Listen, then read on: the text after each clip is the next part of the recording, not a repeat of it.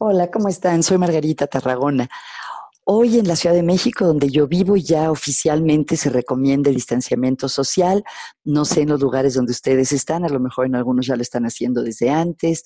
Eh, aquí hay personas que ya lo hemos estado haciendo desde antes, pero quería compartir con ustedes que ya me tocó vivir en carne propia esta cuestión de tener vida social virtual. Y la verdad es que me encantó. Fíjense que el viernes cuatro amigas nos reunimos en línea a tomar una copa o un café. Una de ellas estaba en su, banco, en su balcón, la otra estaba recién salida de la regadera, otra estábamos sentadas cómodamente en la recámara o en la sala y hablamos, nos reímos, nos divertimos un buen rato.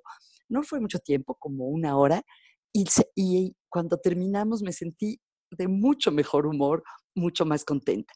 Luego al día siguiente, de casualidad, un amigo de mis hijos nos dijo que si queríamos jugar basta en línea.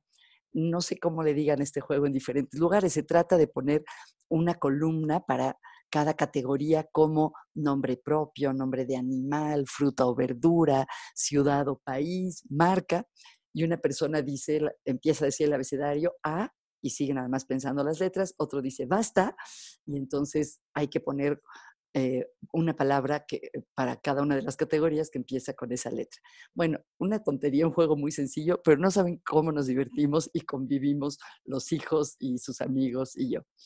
Luego, el domingo, convocamos una cena familiar virtual con familiares que vivimos en diferentes países. Fue divertido también ver la dificultad para algunos de, de, comunicarse, de poder conectarse, pero por fin lo logramos y pasamos un rato en familia. Y todo esto me recordó algo que está circulando en las redes, que yo misma compartí, que me encantó, que es que los miembros de la Orquesta Filarmónica de Rotterdam decidieron tocar cada uno desde su casa, pero conjuntamente un pedazo de la novena de Beethoven. Y realmente fue hermosísimo escucharlos y cómo a pesar de estar distanciados pueden hacer algo hermoso juntos.